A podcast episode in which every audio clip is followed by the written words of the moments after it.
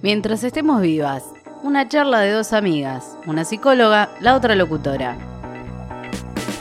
Bienvenidos al primer episodio de Mientras estemos vivas, algo que empezamos a grabar en un aislamiento por COVID en Necochea, donde escucharán a Rosa de fondo toser, escucharán el sonido de la peatonal en, en algunas oportunidades de esos cantores populares que aparecen en este, la peatonal 85, muy cerquita de donde estamos grabando este podcast. Y empezamos esto pensando en lo que significa ser, por ejemplo, psicóloga. ¿Quiénes son? ¿Cuáles son las preguntas más habituales que, que te hacen? ¿Qué es lo más común? Esa atención forzada fuera de hora de trabajo, fuera de hora laboral, sospechamos que puede pasarle también a un psicólogo, o psicóloga, o psicólogue. Por eso la voy a presentar, ella es Rosa Albelo, yo soy Pita Fortín, y en este podcast vamos a hablar de cuáles son las consultas y cuestiones más habituales que atraviesa una psicóloga común y silvestre, una psicóloga más. Rosa, ¿cuál es la pregunta sobre tu profesión, o sea, sobre algún tema psíquico que te hacen?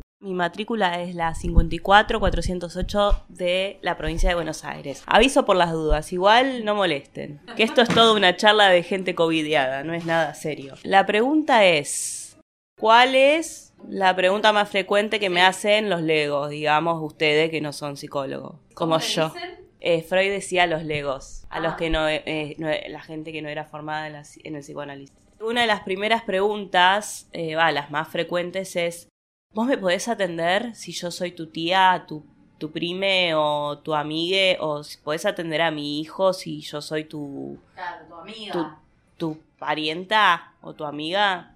Y por suerte, por mucha suerte, algo que nos exime a los profesionales de la salud mental en nuestro código de ética es de atender a familiares o conocides o amigues por un montón de cuestiones que tienen que ver con, con la, con la transferencia, con lo que se pueda esperar de la otra persona, con las devoluciones que se pueden llegar a exigir. Y bueno, la verdad que es una excusa genial porque muchas veces, creo que en todas las profesiones pasa, que no te dan ganas de trabajar o de, de hacerle favores profesionales a, a la gente que te rodea por un montón de cuestiones. Sobre todo, por ejemplo, al plomero. Uno no le pide de favor que te, te arregle el baño. Le preguntás cuánto sale. Claro, o como, bueno, yo la cargo a Pita porque a veces en cinco minutos resuelve un trabajo. Bueno, en cinco o en quince minutos. No lo cuentes eso al aire.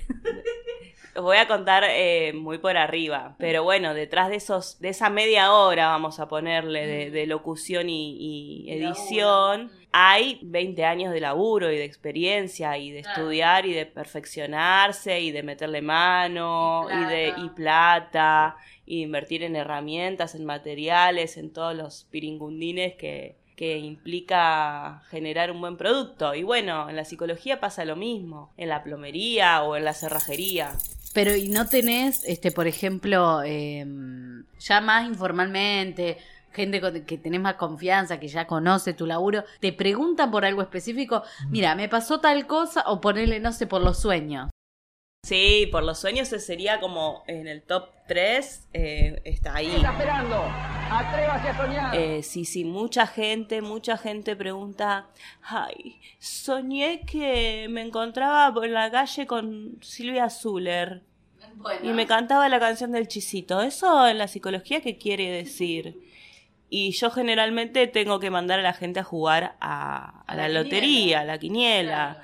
Silvia Zuller, ¿cómo podríamos, no sé, la vedette, ponerle que la, la vedette tenga un número o la estrella, ponerle que es el 32, qué sé yo. Sí. Bueno, juegue, señora, juega al 32 y el chisito podemos pensar que es, no sé, la comida y juega al 15. No, ni idea. La niña bonita y Claro. al 14 el borracho. Claro, entonces, bueno, ya tenés el remate para hacer a la gente que te habla de los sueños. Pero de pronto también tenés gente que te dice que vos tenés que saber más porque sos psicóloga. Vos que sos psicóloga, es Ah, también esa una, sí. Vos que sos psicóloga. Bueno, hay algo muy interesante es que, que es pensar en el ser y en el estar siendo. Yo no soy psicóloga todo el tiempo. Estoy ejerciendo el rol de psicóloga en, en la clínica, en el consultorio y en algún que otro trabajo, pero no soy psicóloga 100%. Todo el tiempo no te... No sos psicóloga las 24 horas. Claro, no te estoy mirando y te estoy analizando. Eh, chicos, si quieren que haga eso, les dejo mi teléfono y vienen a una sesión, pero no Estoy trabajando todo el día. ¿en qué Claro, pero por ejemplo, no, no ahora porque vos estás de novio, qué sé yo, pero cuando has salido en otra época con otros pibes y eso, ahí juega un poco la psicóloga adentro de, de la relación con otras personas, con tu vida. Juega un poco la- la- tu ser psicóloga con los conocimientos que tenés, con esta, ese es, es re neurótico, catalogás, ¿hay algo que influye en vos, en tu relación con la gente? No, no, la verdad que no, no, para nada. Soy muy vaga a la hora de pensar en diagnósticos o en catalogar a la gente que tengo alrededor. Y a veces me cuesta mucho también entender algunas cosas. Me ha pasado con alguna que otra pareja que muy a la distancia pude ponerle quizás un, un nombre a lo que estaba pasando en, en su persona en ese momento, pero, pero no, en general no. No hay una introspección psicológica para con vos misma, digamos. No, no- no hay una mirada de tu vida desde la psicología. Es algo casi imposible eso para mí. Obviamente sí tengo mi espacio de, análisis, pero no... No, no estoy todo el tiempo leyendo a la gente con la... Con la... Pero, ¿y esto, por ejemplo, lo has hablado con otras amigas psicólogas, colegas? Alguna dice, sí, a mí me cuesta despegarme de mi rol de psicóloga. ¿Tienen tipo una charla sobre esta cuestión? ¿O ya todas son así? Sí, sí, lo hemos charlado y en general quienes están, no quiero ser prejuiciosa tampoco, pero muchas veces las personas que están en el en su rol profesional todo el tiempo es un poco también la pose. Es, es hay algo de pose en eso. Porque me parece que lo que es importante destacar y lo que podemos generar como un resumen de las tres grandes preguntas es que la psicología y específicamente el psicoanálisis se dan en un contexto determinado. Hay determinados fenómenos inconscientes que aparecen solamente en análisis, aparecen en el consultorio, en la clínica. Se pueden pensar, in- investigar e indagar ahí. Eh, no son cuestiones que andan sueltas por la vida, como para poder generalizar. Y la otra cuestión es que todo es subjetivo.